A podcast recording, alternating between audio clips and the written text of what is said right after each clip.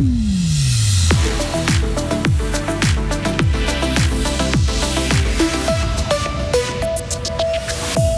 Les championnats de Suisse d'athlétisme réussissent aux Fribourgeois qui raflent trois médailles d'or.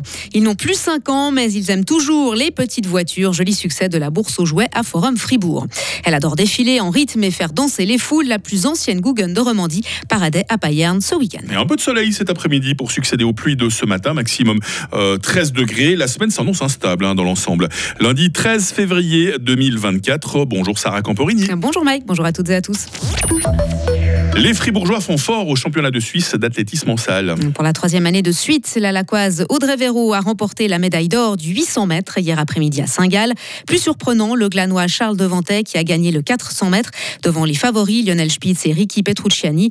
Et samedi, c'est Pascal Mancini, à bientôt 35 ans, qui s'est offert le 60 mètres. En ski alpin, les Suissesses sont restés en retrait à l'occasion de la dernière euh, course de Coupe du Monde à Cran-Montana. Oui, c'est l'Autrichienne Stéphanie Vénier qui s'est imposée en Super G hier devant les Italiennes Federica Brignone et Marta Bassino. Euh, Lara Goutte-Berami s'est classée sixième, mais avec une victoire et un podium dans les autres courses du week-end, la Tessinoise a raflé 200 points. Et dans les coulisses de la compétition, Sarah, c'est une page qui se tourne. Et le président du comité d'organisation des courses de Coupe du Monde de ski alpin, Marius Robir, a tiré sa révérence hier après-midi. Remercié par toute son équipe dans l'air d'arrivée du Super G, le Valaisan n'est pas resté de marbre. Je ne cache pas, euh, c'est très émouvant, très touchant. Euh, je suis un peu euh, euh, gêné parce que en définitive c'est pas moi, c'est moi qui aurais dû remercier les 600 bénévoles, c'est eux qui m'ont remercié.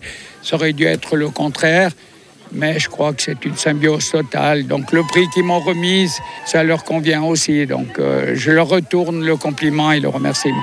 Marius Rebier était en fonction depuis 2006. Il sera remplacé par Didier Defago.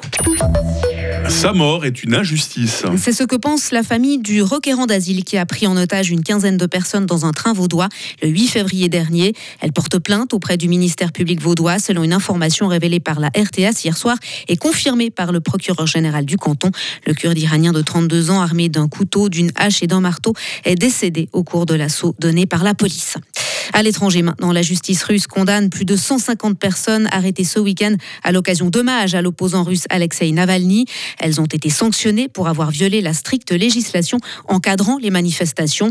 Elles ont écopé de peines allant jusqu'à 14 jours de prison.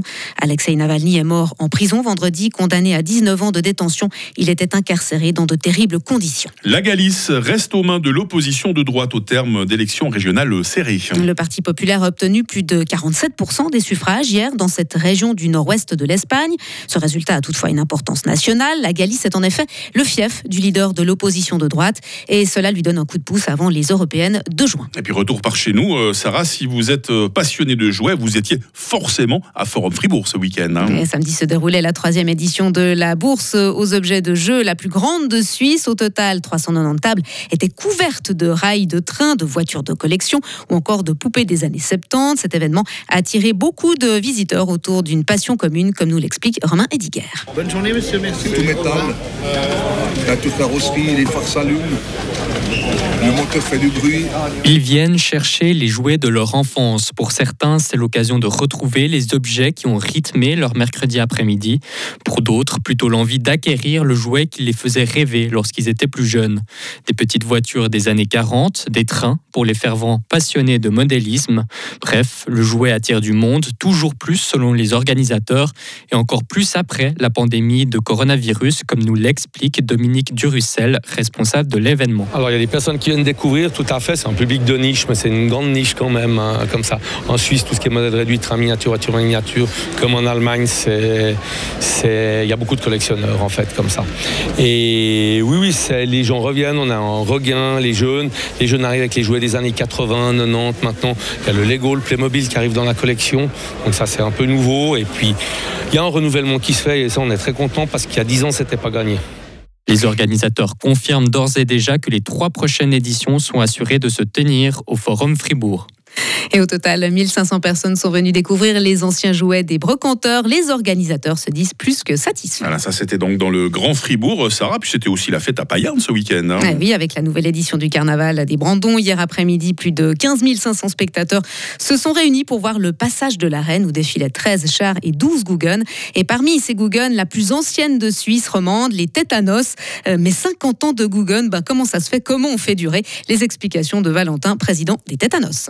Pense qu'il y a eu des années où c'était un peu plus dans le creux de la vague, il y avait moins de membres. Il y a- C'est comme dans toutes les Guyane, il y a des hauts et des bas, mais là, on a, depuis quelques années, on est vraiment entre 35 et, et 50, donc il y a toujours un bon move et puis euh, on arrive à, à motiver les gens et que ça roule, donc euh, pour ça, c'est cool.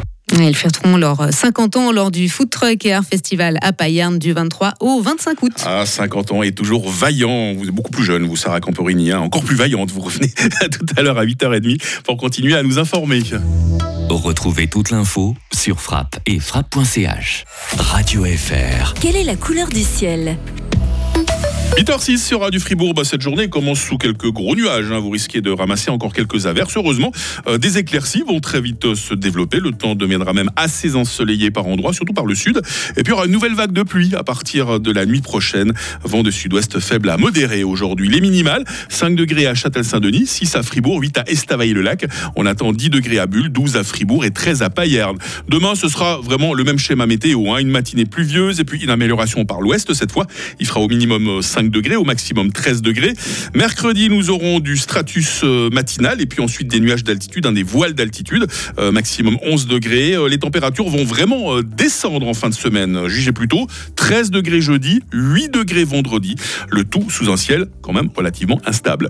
Nous sommes lundi 19 février, c'est le 50e jour, c'est la fête des Gabins aujourd'hui. Il fait jour depuis euh, 7h30, il fera jour jusqu'à 18h.